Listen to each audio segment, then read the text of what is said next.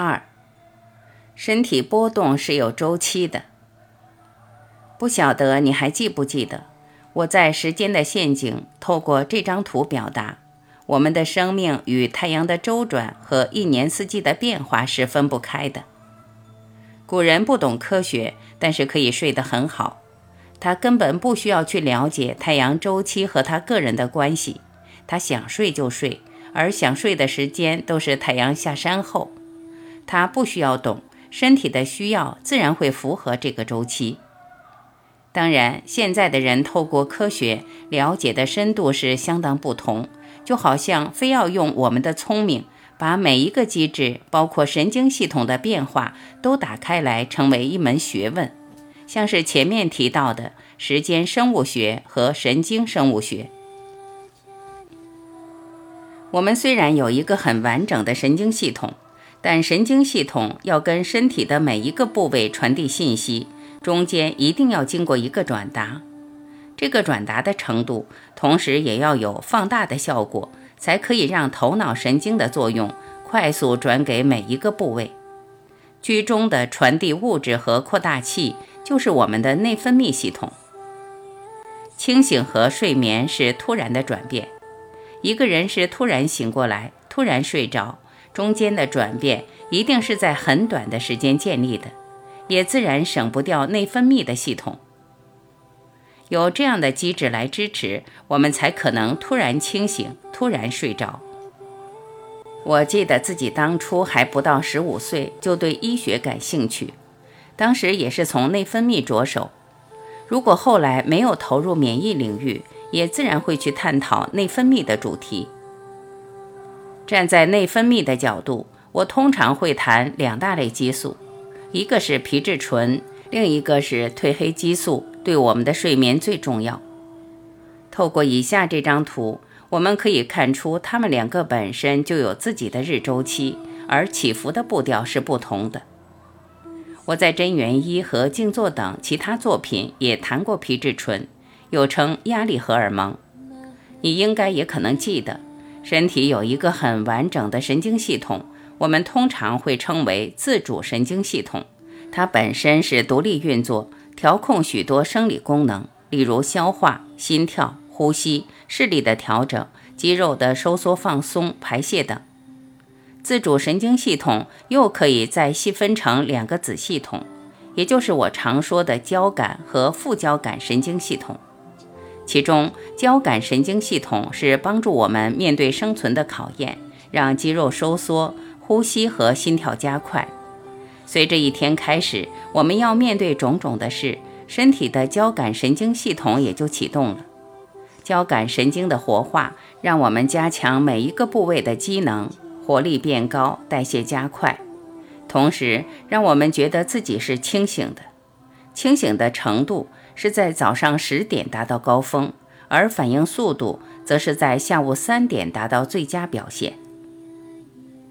我们早上一醒来，血压慢慢的开始上升，让我们更容易从床上爬起来，面对一整天的事。而皮质醇其实一大早就开始释放，一路上升，最高峰的时间当然每个人不同，但差不多是在早上八点到十点之间。这是为了增加血糖，让我们得到行动所需要的能量。我们很多人喜欢在下班的时候运动，不光是那个时候有时间，身体也比较舒畅，心血管的效率和肌肉的力量都在下午五点左右达到最佳的状态。也就是说，尤其是对运动员，傍晚才是体能最好的时段。这一点再加上时差，你大概没想到。对美国的职业运动员影响相当大，无论篮球或橄榄球，遇到全国性的联赛，有主场优势和时差优势的队伍，可以在自己体能最好的时候开赛，胜率当然会比较高。只要常常出差的人都知道，在北美随时可以买到褪黑激素，一般人在飞机上就会先吞一颗，帮助自己在飞机上睡一觉，以及接下来调整时差。褪黑激素可以说刚好和皮质醇作用的时间相反，是在太阳下山后九点开始分泌，夜里十一到十二点到高峰。到天亮时已经几乎消失。其实，褪黑激素的水平和我们的体温变化趋势是刚好相反的。到了夜晚，褪黑激素上升，而核心体温逐渐下降，身体的作用程序也开始慢了下来。也就是说，我们要入睡，无论内分泌和全身的生理与代谢程序，都要同步朝向睡眠的方向前进。光是这一点，其实也带来一个很重要的工具。失眠的人首先要懂得把环境和温度降低，在睡眠中，核心体温会自然降下来。如果环境温度高，身体无法散热，体温降不下来，当然也就干扰睡眠。我多年来发现，人类在知识的追求过度强调枝微末节，希望解开这个周期的全部，反而把睡眠周期变得太复杂。从我的角度来谈，在这么多变因里，最重要的其实是皮质醇和压力。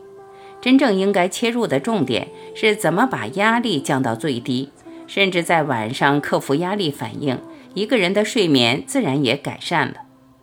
毕竟，怎么帮助你我改善睡眠，才是我写《好睡》这本书的目的。只是这本书既然在谈睡眠，我还是要花一点篇幅来谈这个领域的科学发展。假如你读不懂，也不需要失望，跟着书里的练习，踏踏实实去做，亲自体会它的效果才是最重要的。有用的几个重点：日周期反映的其实不只是睡眠，而是人体运作的周期，内分泌、血压、心血管的效率，各种生理反应，都让我们配合着太阳的周期而起伏，准备我们面对一整天。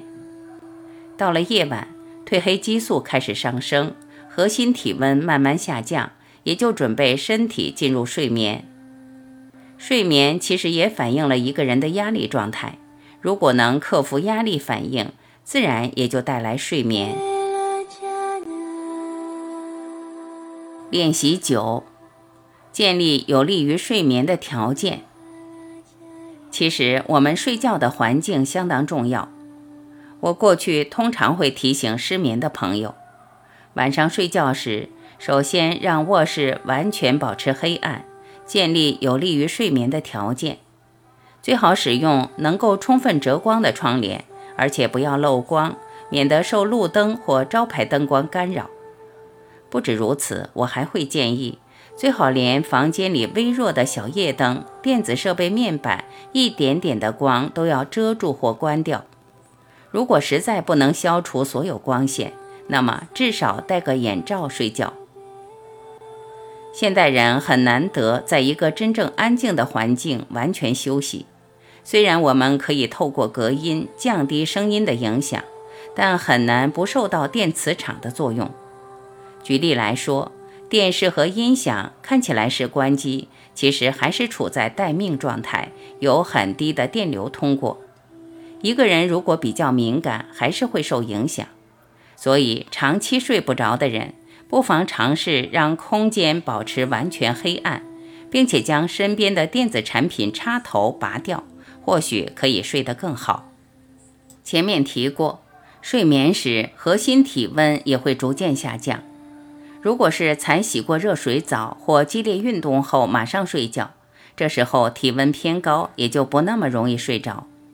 不少人可能都有过半夜被热醒的经验。如果入睡时能将室内的温度降下来，自然能帮助我们散热，而容易维持睡眠。温度降低确实会带来一个好睡的环境，然而倒也不需要将冷气设定到特别低的温度，甚至好像冰箱一样。此外，不要让风扇直接对着身体吹，否则让人容易感冒。我也必须要提醒，床就是用来睡觉的，而没有其他的目的。不要让床变成一个多功能的空间。有些人不光在床上看书，还干脆架起小桌子用计算机工作，好像床只是方便倒下来顺便睡一觉。我的建议是刚好相反，要清楚守住床和卧室单一的功能。这样的话，我们也不断为头脑建立一个回路。让自己只要一躺到床上，自然离不开睡眠。这几个方法相当简单，但就我过去的观察，这几点对我们的调整其实有特别大的作用。接下来我会在后面的章节再多谈一些。